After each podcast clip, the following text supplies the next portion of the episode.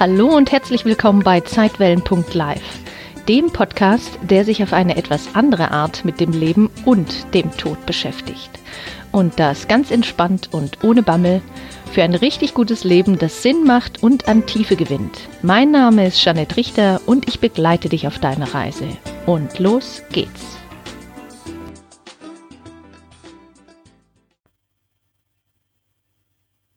Hallo und herzlich willkommen zu Episode 4. Ich freue mich, dass du auch diese Woche wieder zuhörst, denn heute soll es um zwölf Einsichten gehen, die wir von Menschen mit einer Nahtoderfahrung über das Leben und den Tod gewinnen können. Also, warum erzähle ich das dir und welche Gründe habe ich denn ähm, mit dir darüber zu sprechen? Also, der erste Grund ist, diese Einsichten, die ich dir gleich vorstellen mag, sollen dir dabei helfen, deine Ängste vor dem Leben und dem Tod in Liebe zum Leben zu verwandeln. Das ist ein Grund. Der zweite Grund ist, dass ich äh, mir dadurch erhoffe oder wünsche, dass du eine andere Einstellung zu deinem Leben und dem Tod bekommst. Und die dritte der dritte Grund ist, dass wir eben Menschen mit einer Nahtoderfahrung anders begegnen mögen. Und zwar mit mehr Offenheit, mit mehr Neugier und vor allem mit so einem gewissen Maß an Lernbereitschaft.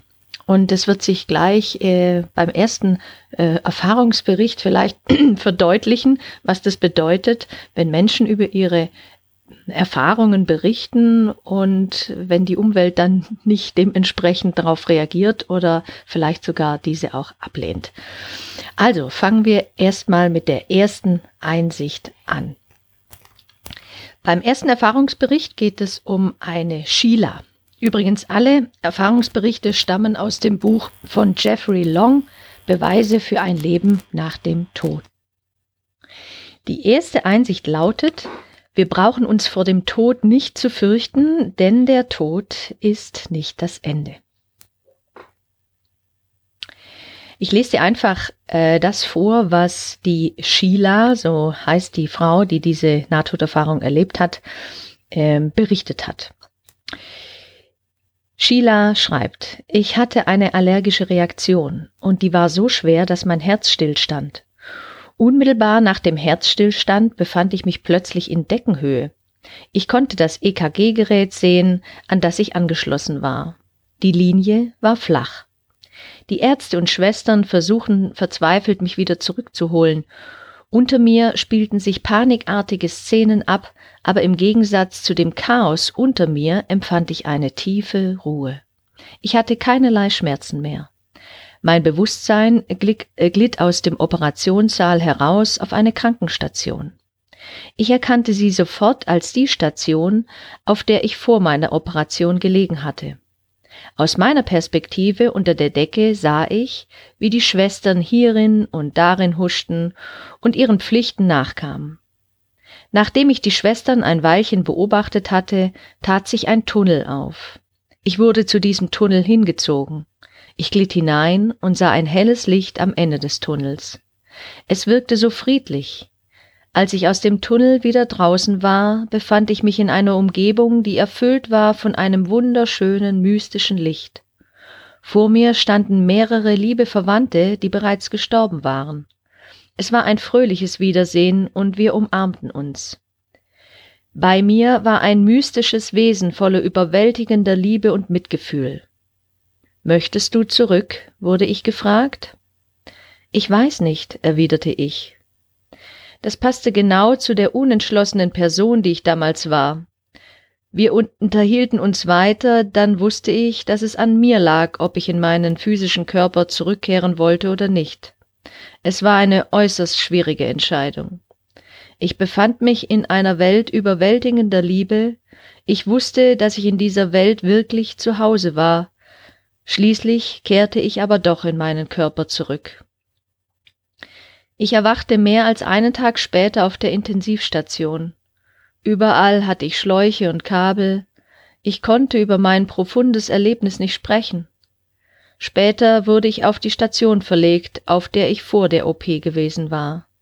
Es war die Krankenstation, die ich während meiner Nahtoderfahrung besucht hatte. Schließlich nahm ich all meinen Mut zusammen und erzählte einer Krankenschwester von meiner Nahtoderfahrung. Sie wirkte geschockt und entsetzt. Es war ein katholisches Krankenhaus, und wie nicht anders zu erwarten, schickte man mir eine Nonne, die mit mir sprechen sollte. Geduldig erklärte ich ihr alles, was ich erlebt hatte. Die Nonne hörte sorgfältig zu und erklärte mein Erlebnis dann als Werk des Teufels. Sicher können Sie verstehen, dass ich seither nur noch höchst ungern über meine Nahtoderfahrung spreche. Was wir hier also hören, ist auf der einen Seite ein absolut unglaubliches Erlebnis und das Bedürfnis natürlich, das mit anderen zu teilen und dass es eben Mut äh, braucht, um das überhaupt in eigenen Worten zu beschreiben und diese Menschen dann auch hoffen, dass sie auf ein offenes Ohr treffen. Und in diesem Falle nichts gegen ähm, diese katholischen Nonnen, aber da steckt einfach sehr viel Angst dahinter und nicht wissen, wie man damit umgehen kann. Und es trifft dann ein, eine Erfahrung auf ein Glaubenssystem. Und wenn das eben nicht kompatibel ist, dann kommt es eben zu solchen Reaktionen. Die zweite Einsicht lautet wie folgt. Sterben tut nicht weh. Also durch meine Erfahrung im Bereich der Hospizarbeit kann ich sagen, dass Menschen, die kurz vor dem Tod stehen oder sich bereits im Sterbeprozess befinden, auf der einen Seite manchmal sehr hadern mit diesem Übergang. Das zeigt sich dann durch vermehrte Unruhe, durch Jammern, ähm, also laut geben, äh, ganz laut rufen, äh, verstärktes Atmen. Und ich habe manchmal auch so den Eindruck gehabt, oh Gott, der Mensch leidet jetzt tatsächlich. Mm, in vielen Fällen ist es aber so, dass das Bewusstsein sich anscheinend schon in, auf eine andere Art und Weise getrennt hat vom Körper und ein Teil sich noch im Körper befindet. Und es ist nicht wirklich geklärt, ob Menschen in dieser Phase äh, stark leiden äh, man könnte allerdings sagen, dass alles getan werden sollte, um den Menschen seine körperlichen Schmerzen zu nehmen und vor allem beruhigend auf ihn einzuwirken in Präsenz und Anwesenheit. Menschen, die sich im Sterbeprozess befinden, spüren sehr wohl, wenn jemand bei ihnen ist und einfach die Anwesenheit tut extrem gut und beruhigt diese Menschen ungemein. Wenn äh, das Sterben oder der Sterbeprozess allerdings so weit fortgeschritten ist, dass das Sterben äh, eingetreten ist, sage ich mal, dann berichten viele Nahtoderfahrene allerdings davon, dass das Sterben nicht schmerzhaft war. Ähm, also die Phase davor kann es vielleicht sein und medizinisch sollte alles getan werden und auch ähm, menschlich, dass dieser Prozess so äh, gut wie möglich abläuft. Aber der eigentliche Akt des Sterbens tut äh, scheinbar nicht weh. Das berichten mehrere Menschen mit einer Nahtoderfahrung und ein Beispiel will ich hier dir einfach vorlesen. Alles war so voller Seligkeit und ich fühlte mich so ganz, so voll der größten Liebe, die ich je erlebt habe. Ich dachte mir, wenn Sterben so ist, dann ist es gar nicht so schlimm, wie alle immer glauben. Dann sah ich ein Licht über mir. Es zog mich aus dem Zimmer fort. Ich dachte mir, es sei gut, wenn ich einfach alles geschehen lasse, mich einfach in die Dinge füge und akzeptiere, was geschehen soll. Das Licht wurde heller und hüllte meinen Körper ein. Körper?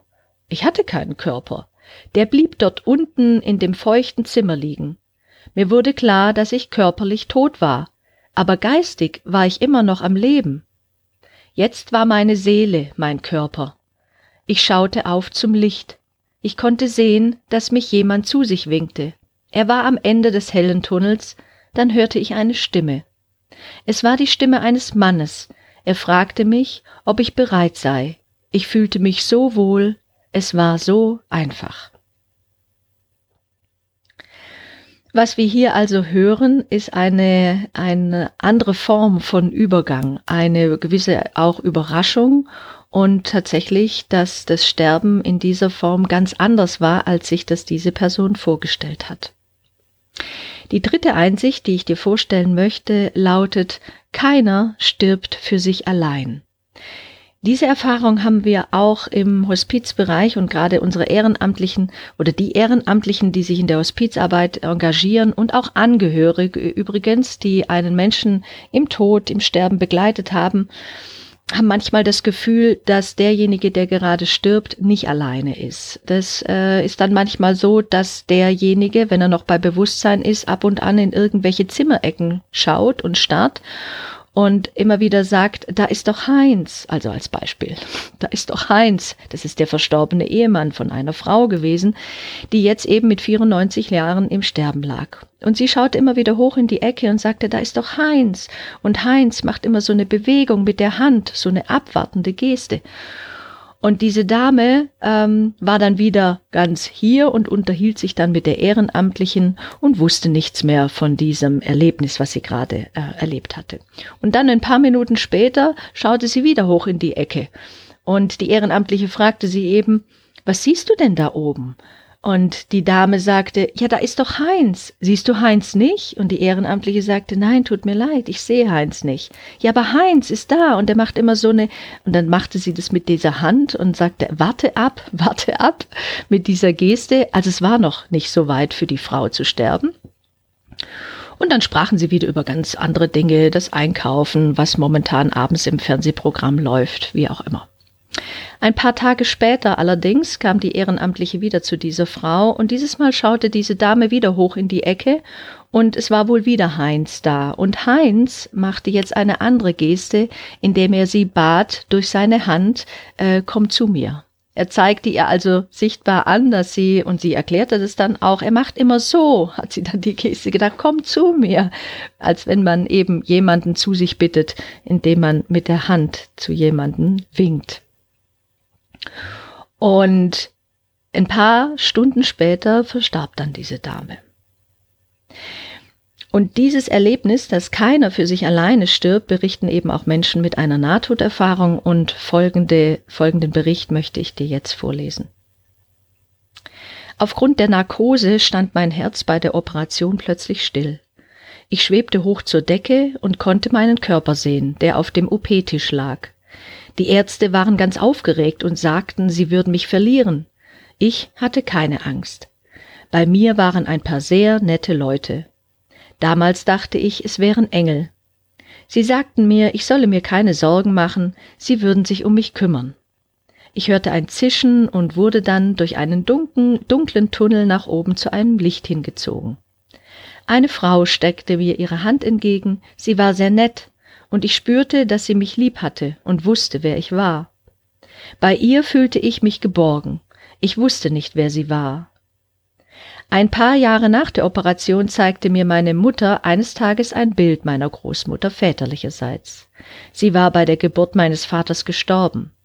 Sie war die nette Frau, die mich auf der anderen Seite des Tunnels bei der Hand genommen hatte. Ich hatte vorher noch nie ein Bild von ihr gesehen. Diesen Bericht habe ich dir in der letzten Folge ja auch schon vorgelesen. Und ich finde, äh, das ist ein kleiner Junge, der eben darüber berichtet, wie seine, er von seiner Großmutter empfangen wurde. Und in vielen Nahtoderfahrungsberichten, die ich gelesen habe oder die ich mir angeschaut habe oder wenn ich mit Menschen gesprochen habe, kommt oftmals tatsächlich das vor, dass ein liebevoller Verwandter oder auch ein Bekannter, meistens sind es aber tatsächlich Verwandte, die bereits gestorben sind, den anderen auf der anderen Seite wohl empfangen. Und es ist oftmals eine, unüberwäl eine überwältigende Liebe zu spüren. Und daher ist die vierte Einsicht, die wir äh, von Menschen mit einer Nach Nahtoderfahrung gewinnen können, folgende. Wir treffen Verstorbene, unter Umständen auch Tiere wieder, wenn wir das möchten. Eine Frau schreibt, ich war umgeben von anderen Wesen oder Menschen, die mir irgendwie bekannt vorkamen. Diese Wesen waren so eine Art Familie oder alte Freunde, mit denen ich schon seit Ewigkeiten zusammen war. Am ehesten kann ich sie noch als meine geistige Familie oder meine Seelenfamilie beschreiben. Diesen Menschen zu begegnen, das war so, wie wenn man nach einer langen Trennung die wichtigsten Menschen in seinem Leben wieder sieht. Es gab zwischen uns geradezu eine Explosion der Liebe und der Wiedersehensfreude. In einem anderen Bericht trifft äh, eben eine Frau ihre verstorbene Katze wieder. Und deswegen für alle, die ihre Haustiere verloren haben, es geht mir ja auch ähnlich. Ich habe mittlerweile in meinem Leben bestimmt schon einige Tiere beerdigt und es ist irgendwie so ein tröstlicher Gedanke, wenn du dann dir überlegst, dass vielleicht äh, der ein oder andere Zoo auf dich wartet auf der anderen Seite. Nun ja, wie dem auch sei. Ähm, diese Frau trifft also ihre verstorbene Katze wieder. Ich war in einem Park und meine verstorbene Katze Amigo kam auf mich zugerannt und sprang in meine Arme. Ich erkannte ihn augenblicklich. Ich hielt ihn und knuddelte ihn. Ich war so glücklich, ihn zu sehen. Ich lächelte und war extrem happy. Er war auch glücklich, mich zu sehen. Er rieb seine Wange wieder und wieder an mein Gesicht. Ich drückte ihn weiter und fühlte sein Fell. Ich war so glücklich, ihn wiederzusehen. Dann sprang er aus meinen Armen und ging hinüber zu einer Parkbank. Es waren Leute herum, aber keiner stach hervor. Ich beachtete Amigo, wie er auf die Parkbank sprang und sich neben einen alten Mann zusammenrollte. Ich realisierte, dass der alte Mann mein verstorbener Großvater war. Wenn wir das so hören, ist es manchmal für uns vielleicht unglaublich, dass das auch so sein könnte. Aber es geht hier nicht darum, eher zu beweisen, dass das so ist oder dass es nicht so ist, sondern einfach mit einer gewissen Offenheit dazu zu hören, schauen, was es mit dir macht. Wenn du dir also vorstellen äh, könntest, dass wenn du jetzt zum Beispiel gerade vor kurzem ein Haustier verloren hast, was dir sehr am Herzen lag, vielleicht mag es dich ja trösten, dass ähm, es diese Möglichkeit unter Umständen auch geben könnte. Schau einfach mal, was es mit dir macht, wenn du das hörst. Die fünfte Erkenntnis oder die fünfte Einsicht lautet wie folgt. Wir sind viel bedeutsamer, als wir glauben. Was auch immer wir erleben, es dient einem höheren Zweck. Alles, was wir im Leben jemals getan, gesagt, gedacht oder gefühlt haben, ist von Bedeutung. Das kann jetzt für den einen oder anderen äh, etwas erschreckend wirken, weil wir haben ja nicht nur immer schöne Gedanken und wir haben auch nicht nur immer gute Taten begangen, ganz im Gegenteil. Aber die folgende Nahtoderfahrung relativiert es ein bisschen. Ich sah meine Kindheit und spürte die Gefühle, die mein Verhalten bei anderen ausgelöst hat. Ich erfuhr, dass vieles, wovon ich glaubte, dass ich es falsch gemacht hätte, gar nicht unbedingt falsch war. Ich erkannte auch meine verpassten Chancen, andere zu lieben. Ich lernte, dass an allem, was mir angetan worden war, immer mehr dran war, als mein Ego sehen oder verstehen wollte. Mein Leben hat sich seither verändert, weil ich jetzt eher daran denke, was andere empfinden, wenn ich etwas tue. Also viele Menschen mit einer Nahtoderfahrung berichten ja davon, dass sie in dem Moment, sei es bei dieser sogenannten Lebensrückschau, sie genau das empfinden, was äh, der andere Mensch empfunden hat, und zwar also als komplette Empathie. Sie fühlen das, was der andere fühlte in dem Moment, als man selber etwas sagte, jemand anderen verletzte, äh, in irgendeiner Form ihn vielleicht sogar beleidigte oder ihm auch was Schönes äh, antat.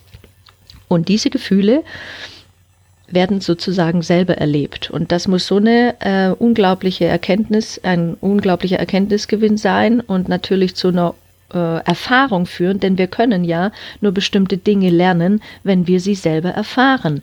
Und in der Nahtoderfahrung besteht eben die Möglichkeit, dass ich mich in dass ich eine Weile in den Schuhen, in, in der Art und Weise des anderen gehen kann und weiß, wie sich das angefühlt hat wenn so eine Reaktion, so eine Verhaltensweise eben kam. Und das finde ich ist sehr wichtig, äh, dass wir uns immer wieder überlegen, ist es jetzt nötig, dem anderen irgendwas an den Kopf zu knallen oder kann ich das vielleicht auch auf eine andere Art und Weise lösen, wenn wir wissen, dass nichts eben verloren geht und alles irgendwie Bedeutung hat, alles, was wir jemals gesagt, gedacht und vor allem auch getan haben. Die nächste Einsicht, ähm, besteht darin, dass, äh, oder folgende Einsicht möchte ich dir jetzt vorlesen. In Wahrheit steckt in jedem von uns viel mehr, als wir ahnen. Und wir sind auch besser, als wir denken. Wir haben es nur vergessen. Das ist ja etwas, auf was ich ja auch im Coaching oder in der Arbeit mit Klienten immer wieder hinweise, dass es da wohl etwas in uns gibt, was äh, viel bedeutsamer ist, als wir uns das vorstellen können. Weil wir denken ja immer, ähm, wir sind nicht gut genug, wir sind nicht wertvoll genug, wir haben nicht genug Liebe erfahren, es passt nicht, ähm, wir müssen erst noch irgendwas leisten, um irgendwie bedeutsam zu sein. Aber die Wahrheit ist wohl eine ganz andere. Und zwar in dem folgenden Bericht erzählt Roger äh, von seiner, von seinem Erlebnis. Und Roger verließ wohl aufgrund seines, äh, eines Unfalls seinen Körper. Und er ähm, beschreibt es so oder hat es so ähm, dargestellt. Ich kam an einen dunklen Ort.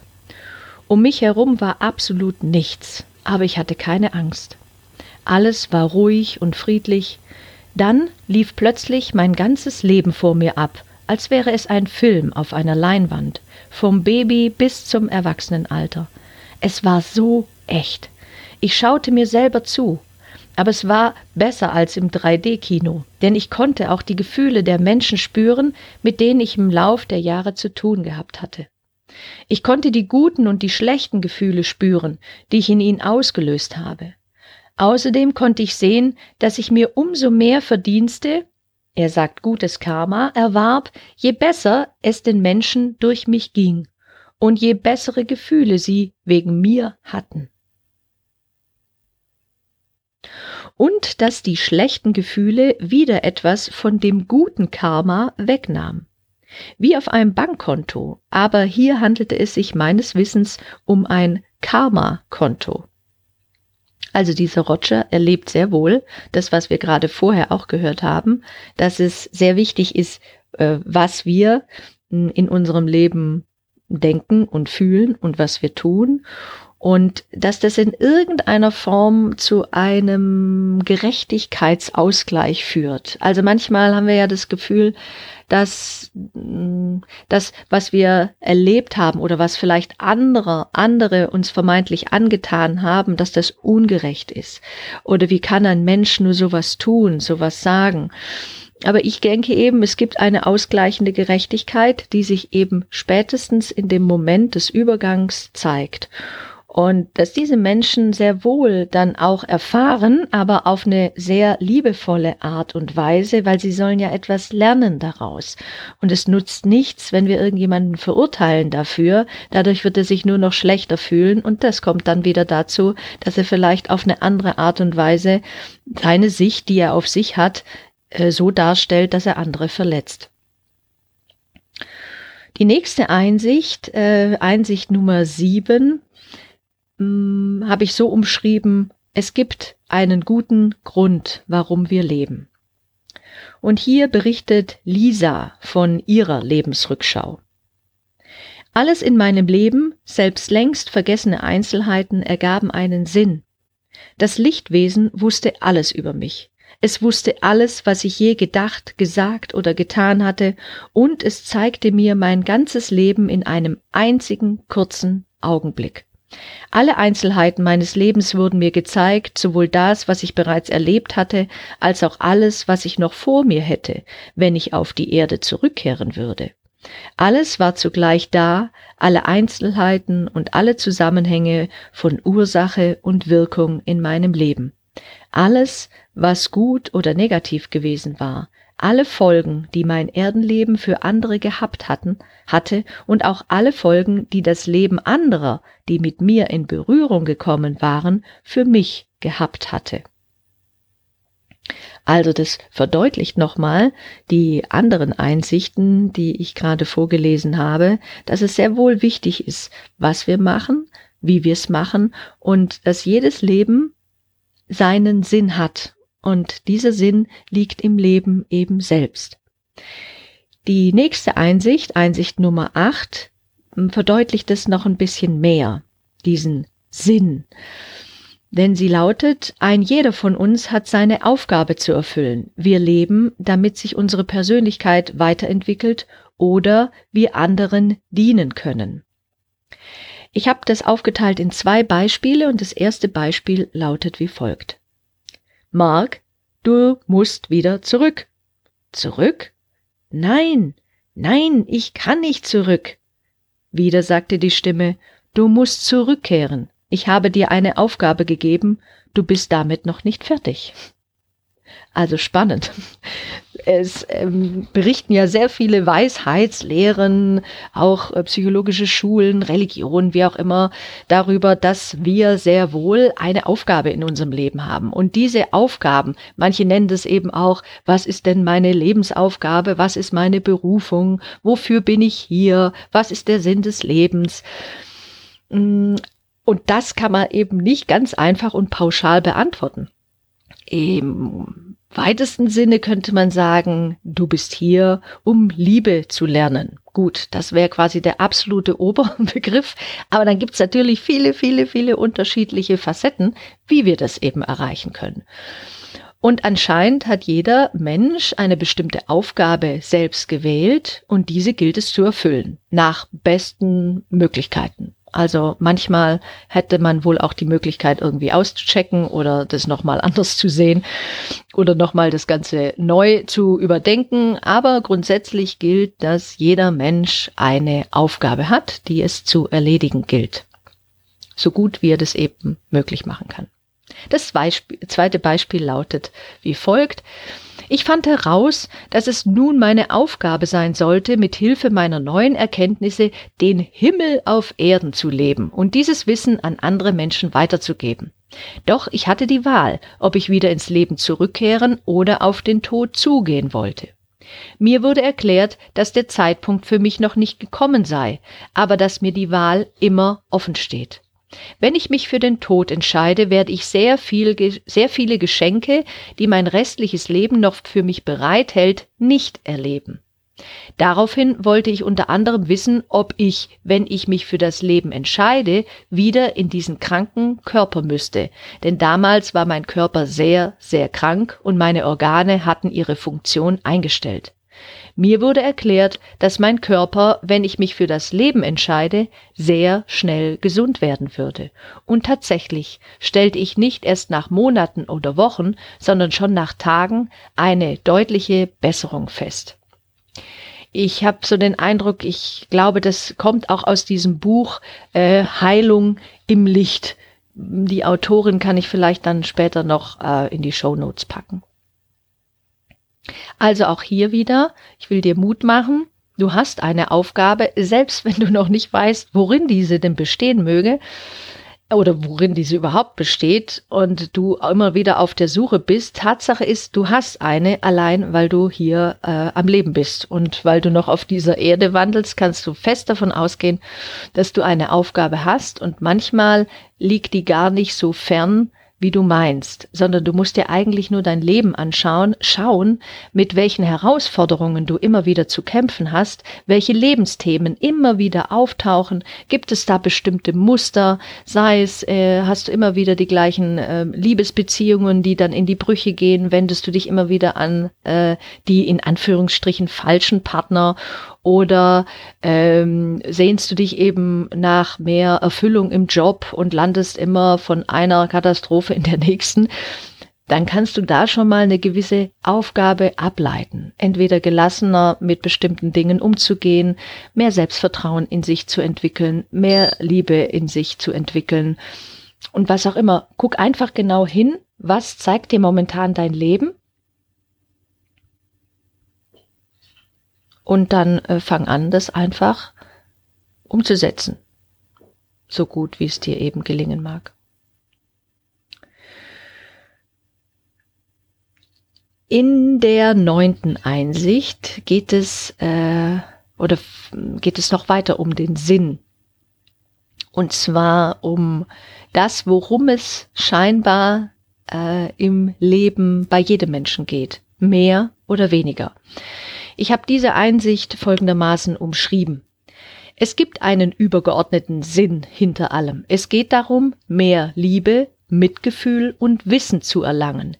Der Sinn des Lebens scheint in einem Meer an Liebe zu stecken. Eine Frau aus Kolumbien, nennen wir sie Hafur, hatte eine Nahtoderfahrung mit einer mehrfachen Lebensrückschau. Sie gewann daraus Erkenntnisse darüber, was in ihrem Leben wirklich wichtig war. Die Gestalt rechts von mir, die mich führte, hielt an. So beschreibt Harfur das. Ich konnte ihr Gesicht nicht sehen, und obwohl wir an einem kleinen, abgeschiedenen Strand waren, gab es dort auch einen Hügel, der als Projektionsfläche für mein Leben diente. Von Anfang bis Ende wurde es mehrere Male gezeigt. Zunächst schnell, dann etwas langsamer, es war erstaunlich, wie mir mein Leben gezeigt wurde, mit Ereignissen, die ich schon völlig vergessen hatte und anderen, die völlig unbedeutend waren. Es war, als sehe ich Bild für Bild einen Film über mein Leben auf der Erde. Ich merkte, dass ich alles mit großer Klarheit und Schärfe verstand. So etwas hatte ich noch nie erlebt. Ich entdeckte, dass ich mich selbst dafür entschieden hatte, einen physischen Körper anzunehmen und die Lebenserfahrungen zu machen, die ich gemacht habe. Ich erkannte, dass mein Leiden nur Zeitverschwendung gewesen war und ich stattdessen lieber meine Freiheit dazu hätte nutzen sollen, in allem, was mir im Leben passiert, die wahre Liebe und nicht den Schmerz zu suchen. Hier hören wir also, dass ähm, vielleicht auch zum ersten Mal, dass es wohl stimmt, dass Menschen ihren physischen Körper aussuchen. Ihr habt vielleicht auch schon, oder du hast vielleicht auch schon gehört, es gibt unterschiedliche, von Louise Hay zum Beispiel, Neil Donald Walsh, ähm, andere Autoren, die immer wieder davon sprechen, auch Robert Betz übrigens, dass wir diesen Körper und vor allem dieses Leben und auch die Bedingungen, die Umstände frei gewählt haben. Das haben wir leider alles auch wieder vergessen, sonst wäre das ja viel zu anstrengend. Aber viele Menschen mit einer Nahtoderfahrung mh, mm, bestätigen diese Erkenntnis oder diese Hypothese, sagen wir es mal so. Und viele berichten darüber, dass sie sehr wohl sich diese Umstände ausgesucht hätten und das zum allerersten Mal ganz bewusst realisiert haben. Kann man sich natürlich vorstellen, was mit diesen Menschen passiert, wenn sie dann wieder äh, völlig gesund werden und was mit diesen Erfahrungen passiert, wenn sie die in ihr Leben integrieren. Da verändert sich doch einiges. So, die zehnte Einsicht lautet wie folgt. Wir gestalten selber unser Schicksal, doch letzten Endes ist alles gut. Wir können nicht fehlgehen. Bevor ich die Erfahrung oder den Erfahrungsbericht vorlese, möchte ich noch ein paar Sätze dazu sagen. Wir haben ja alle so Glaubenssätze, ich bin nicht gut genug, ich mache immer irgendwelche Dinge falsch oder ich darf überhaupt nichts falsch machen, damit ich überhaupt geliebt werde, ich muss besonders perfekt sein oder ich muss stark sein oder ich darf nicht schwach sein.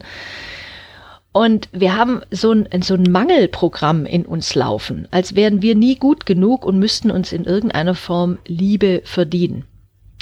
Aber hm, die Berichte von den Nahtoderfahrungen zeigen uns eine andere Wahrheit und eine andere Wirklichkeit, auf die in vielen äh, Lehren, hm, unter anderem zum Beispiel auch in einen Kurs in Wundern, hingewiesen wird. Und wenn du dich mit Nahtoderfahrung intensiver beschäftigst, dann merkst du auch, dass diese Sicht auf dich, also wenn du so eine negative, einschränkende, minderwertige Sicht hast, die äh, völlig äh, eigentlich an den Haaren herbeigezogen ist und überhaupt nicht stimmt. Diese Sicht, die du auf dich hast, wenn du denkst, du bist irgendwie äh, be beschädigt oder minderwertig, ist einfach nicht wahr. Und in diesem Bericht geht es darum, dass eine äh, Frau oder Mann sagt, ich habe keine Angst mehr vor dem Tod. In meiner Seele weiß ich, dass es nach diesem Leben noch viel mehr gibt. Ich glaube, wenn ich gelernt habe, was ich lernen soll oder meine Aufgabe, die ich erledigen soll, abgeschlossen habe, dann werde ich mit einem Leben nach dem Tod belohnt. So hat sie das eben oder er ausgedrückt. Für äh, denjenigen war das einfach eine Belohnung. Wir gehen ja eher davon aus oder andere auch, dass es eben für jeden so ist, mehr oder weniger. Es geht bei äh, dieser Schicksalsgestaltung. Die Frage ist ja, gibt es Schicksal, gibt es freien Willen, inwieweit äh, äh, läuft mein Leben nach einem bestimmten Programm ab? Was aus Nahtoderfahrungsberichten immer wieder deutlich wird, dass du jederzeit Korrektur vornehmen kannst. Also es ist nicht in Stein gemeißelt. Äh, auch du kannst immer mal wieder Abzweigungen nehmen. Da, dadurch werden sich bestimmte Erfahrungen verändern.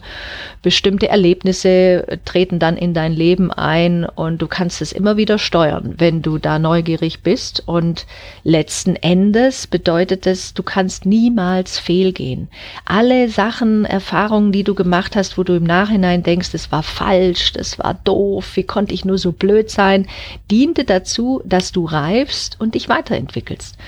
Grundsätzlich ist Fehler niemals ein Fehler, sondern eigentlich sind Fehler immer Helfer. Und in der elften Einsicht geht es darum, dass wir erkennen, dass alles mit allem verbunden ist und nichts getrennt voneinander existiert. Und das finde ich sehr, sehr wichtig, sich immer wieder bewusst zu machen, selbst wenn für uns das als Menschen ganz schwer nachzuvollziehen wird, ist, dass du also auch mit Menschen, die du nicht magst, ganz eng verbunden bist und dass die ganze Menschheit eigentlich eins ist und wir nur das Gefühl haben, wir sind getrennt, weil wir eben in diesem Körper stecken. Aber lassen wir die Nahtoderfahrene selbst zu Wort kommen. Während der Operation starb ich. Wie lange ich tot war, kann ich nicht sagen. Ich habe nicht gespürt, wie ich hinüberging. Eben lag ich noch auf der Trage, dann schwebte ich in der Luft über den Ärzten. Ich beobachtete, wie sie meinen Darm herauszogen, ihn sorgfältig neben meinen Körper legten und dann plötzlich hektisch hin und her rannten. Ich vermute beim Versuch, mich wiederzubeleben. Währenddessen schwebte ich nach oben und plötzlich kam es mir vor, als wüsste ich alles, was man nur wissen kann. Es war, als würden mir alle Geheimnisse der Welt enthüllt. Ich verstand die Naturwissenschaften, Mathe, Physik, Chemie, Biologie, das Universum, Bewusstsein, das ganze Leben. Diese Erfahrung, die viele Menschen darüber berichten, dass sie in dem Moment, als sie auf der anderen Seite, nenne ich das jetzt einfach mal, waren und sie mit einem umfassenden Wissen konfrontiert wurden und das in einem Augenblick einfach so kam als Bewusstsein, das hat mich immer sehr neidisch gemacht, muss ich zugeben. Als ich das las, jedes Mal, wenn Menschen darüber berichteten, dass sie alles wussten, alle Geheimnisse gelüftet waren, alles, alle Erkenntnisse, die man hatte, dachte ich immer, boah, das ist echt genial. Das würde ich auch gerne. Aber ähm, es hat mich wirklich auch ermutigt, dass es sehr wohl eine, darum geht, mehr Wissen sich anzueignen, mehr Liebe zu entwickeln und vor allem eben mehr Mitgefühl für andere Menschen und vor allem für sich selbst auch. Dieses Wissen, was diese Nahtoderfahrenen auf der anderen Seite bekamen, durften sie aber oftmals eben nicht mit hinübernehmen. Es, äh, es wurde ihnen quasi alles gezeigt, und äh, damit sie damit aber einigermaßen zurechtkamen und man wahrscheinlich äh, sie auf der Erde überhaupt nicht verstanden hat, hätte, wurde ihnen dieses Wissen wieder äh, genommen, beziehungsweise sie sollten es wieder vergessen. Es gibt aber Ausnahmen und zwar bestimmte Teile werden diesen Menschen mitgegeben. Und zwar die Erfahrung darüber, dass alles ganz anders ist, als man sich das hier auf der Erde vorstellt. Und deswegen sind diese Einsichten, die ich dir jetzt vorgetragen habe, und wir kommen gleich zum Ende mit der Einsicht Nummer 12, dass das doch diese, dieses Wissen ist, was die Nahtoderfahrenen von ihrer Reise zurückbringen für uns, damit wir eben uns wieder an etwas erinnern.